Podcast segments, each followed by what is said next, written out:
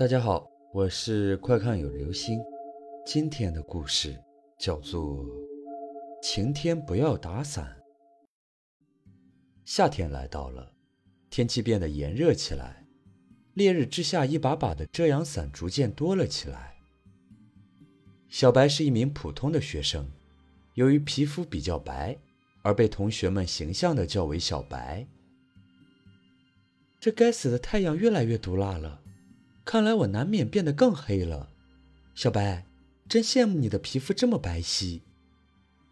哪有啦？虽然嘴上这么说，小白还是小心的移动着遮阳伞，生怕太阳照到自己多一点。长得白从小到大都是一件令自己很骄傲的事情。刚刚走进教室，小白就感觉头有点发沉，后背感觉有些阴凉阴凉的。盯着黑板昏昏欲睡。小白，下课了，快醒醒！今天你怎么这么能睡？都睡过两节课了，这两天没休息好吧？嗯，小白有些吃力的睁开眼睛，只感觉自己浑身提不起力气来。我睡两节课这么久，小白，你没事吧？怎么脸色这么差？可能是这几天没有睡好。感觉头昏昏的，身上有些发凉。小白是不是生病了？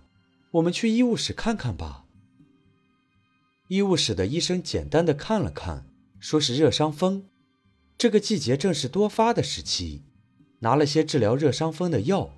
可是两天过去了，从医务室拿的药已经吃光了，还是感觉浑身冰冷，头昏昏沉沉的，整天想要睡觉。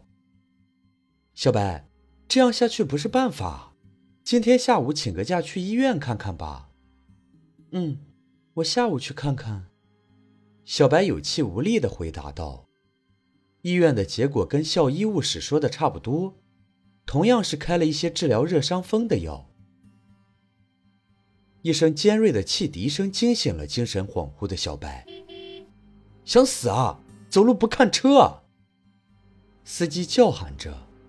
小白也忙低头道歉：“不好意思啊。”就在抬起头的瞬间，小白发现街边有一个衣衫褴褛的乞丐，总感觉他与普通乞丐不同。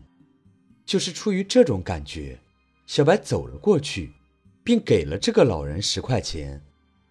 老人微微抬起头，眼中爆射出金光，这绝对不是乞丐的眼睛能散发出来的。小白甚至感觉不能直视老人的目光。小姑娘，有没有兴趣跟老人家我聊几句？老人悠悠开口道：“对不起，老人家，我还有事情要回学校。”小白还没有说完，就被老人打断：“小姑娘，你最近是不是感觉浑身无力，头脑发昏？”你最近遇到些不干净的东西。看着小白的表情，老人继续说道：“或许你有些不信。”说着，老人拿出两片桃叶，做了一个奇怪的手势。你将这两片叶子视插双目，再去看那些街上打着伞的路人。按照老人所说的，小白看向路人，突然，瞳孔一阵收缩。差点叫出声来，幸好被老人示意的手势阻止。每一个打着伞的人的后背，都背着一个婴儿般大小的东西，黑乎乎的，看不清是什么样子。那是死去人的鬼魂。老人继续说道：“他们都是赶去投胎的，但又惧怕强烈的阳光，所以这些打伞的路人，刚好为他们提供方便。”他们大多是对我们无害的，但是有一些死前怨气极重的鬼魂，就会影响人的运势。轻者整日昏昏欲睡，没有精神；重者大病一场，甚至有血光之灾。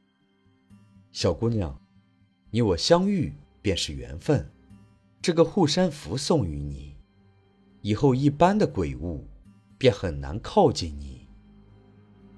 带上老人的护身符，小白立即感觉全身一阵清爽，前几天的感觉一扫而空。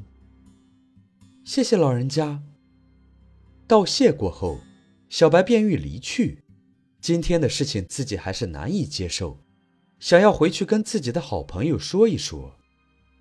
小姑娘，今日之事，切不可与他人提起。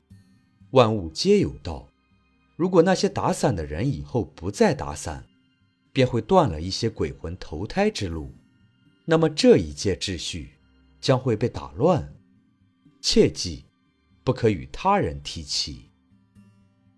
从那以后，小白再也没有打过遮阳伞。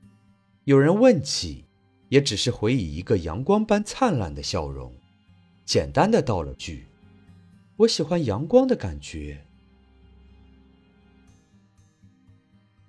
好了，这就是今天的故事。晴天不要打伞。